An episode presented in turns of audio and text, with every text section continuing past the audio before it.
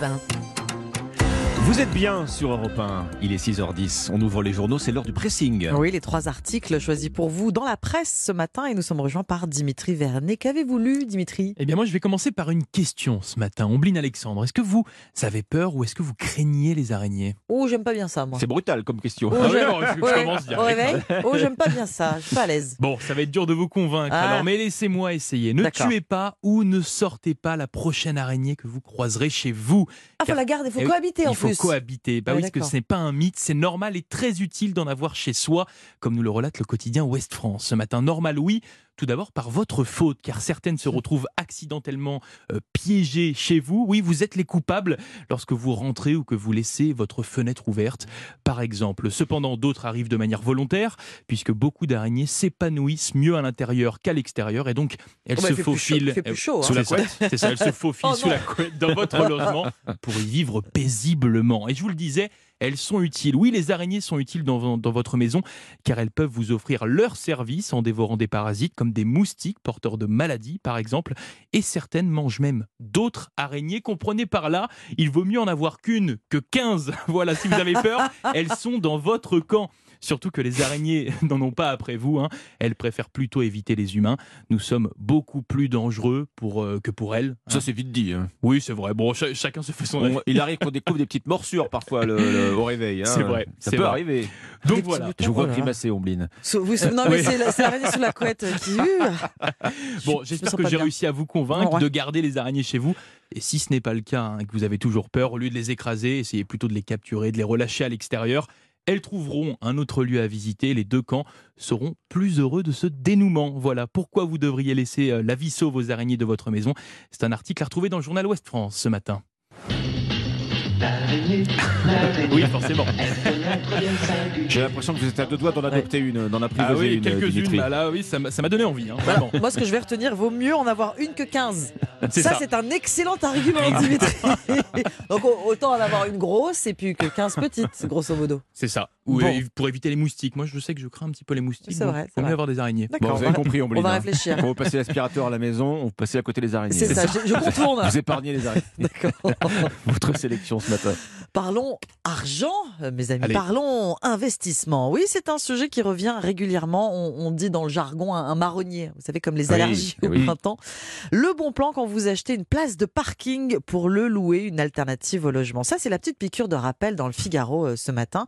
Les atouts, quand on achète, quand on investit dans une place de parking, les atouts sont multiples. Les clauses du contrat sont librement rédigées entre le propriétaire et le locataire. Déjà. Vous fixez le montant du loyer, vous faites ce que vous voulez. Et puis en cas d'impayé, vous pouvez rompre immédiatement le contrat. Ouais, il n'y a pas, ouais. il y a pas de, de délai. Tout ce qui concerne la gestion locative est forcément simplifié quand euh, vous louez votre place de parking et puis pas de risque de dégradation. En tout cas, c'est pas grave, Oui. on va dire. Et la demande aujourd'hui est croissante car les places de stationnement dans les centres-villes se font de plus en plus rares. À Paris, en fonction du quartier, les prix d'achat d'une place de parking varient entre 20 000 et 48 000 euros. C'est cher, mais avec cher la peu, possibilité de le louer 200 donné, en euros par effet, mois. Oui, c'est pas nous. 200 euros par mois louer une place de parking. Mm. C'est investi- Mm. un investissement Bah, c'est un sur, euh, budget, oui. Sur, oui, sur l'avenir. À Bordeaux, nous dit le Figaro, il faut compter entre 25 et 30 000 euros. Euh, L'achat de la place et euh, un parking bien situé se louera 80 euros par mois.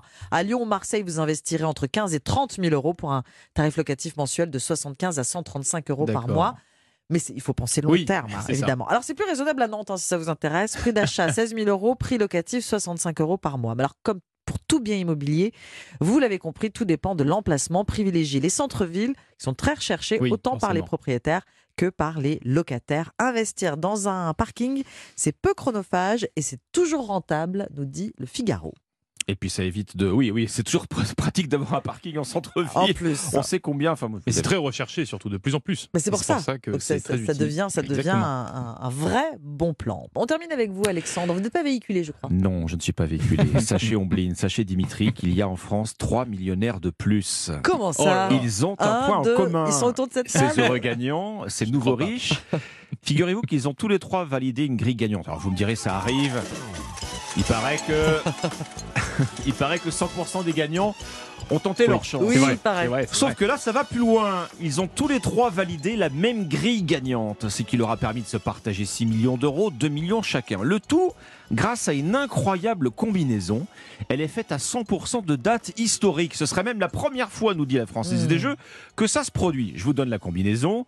14, 18, Bon. 21, 39, 45 Ah. et le numéro chance, le 8. Ok. Alors qu'est-ce qu'on voit dans tout ça? Dans l'ordre, 14, 18, Bien sûr. les dates de la Première Guerre mondiale. Pas de difficulté. 21, moins évident 21, c'est en fait le nombre d'années qui sépare la Première Guerre mondiale de la Seconde, D'accord. ah que oui. voici, En- 39-45. Ensuite, oui. Ah oui, d'accord. Et le numéro chance, on termine avec le 8. Le 8, c'est le jour de la capitulation de l'Allemagne nazie, 8 mai 1945. C'est plus, c'est vraiment historique, mais c'est c'est un, un, parti, un, un fait historique particulier. particulier. Les, guerres du C'est la siècle. thématique des guerres, ce qui fait effectivement dire euh, aux Parisiens que ces heureux gagnants sont devenus millionnaires grâce aux guerres mondiales. Ça. Le jeu du hasard, hein, me direz-vous. Mais il se trouve que l'un des trois gagnants l'a fait exprès. Il le dit, il a coché tous ses numéros en référence directe aux deux guerres. L'anecdote du reste ne s'arrête pas là, puisque l'un des aïeux de ce monsieur originaire de Paris a été l'un des tout premiers millionnaires grâce à la loterie nationale. C'était il y a 90 ans, c'est-à-dire en plein en- dans l'entre-deux-guerres. Un Que de ga- hasard. Bah, effectivement. Un autre gagnant explique, lui au contraire, bah, qu'il avait aucune référence historique Oui. en, en tête en remplissant sa, sa grille. Euh, Pour lui, tous ces chiffres euh, renvoient à des dates précises dans sa famille, comme c'est souvent le cas d'ailleurs quand, on- quand vous sûr, et oui. moi jouez au loto. hein. Hmm. Alors il reste une question. Ils vont faire quoi de leurs 2 millions chacun, euh, ces trois heureux gagnants? Pour l'un, euh, classique, hein, acheter un bien immobilier. On va lui Euh, conseiller le parking. Le parking, On va lui conseiller le parking en centre-ville. Voilà. Voyager en Asie, dit un autre. Alors le troisième s'autorise euh, euh, un peu follement à envisager un avenir plus serein. Bon. Oui. D'où vient donc cette raison, idée oui. Ça devrait le faire quand même. Hein. Oui, 2 après, euh, millions d'euros. C'est à dire dans le Parisien ce matin. Merci Alexandre, merci Dimitri. Dans un instant, la partition de Laura Paozzini sur Europe 1.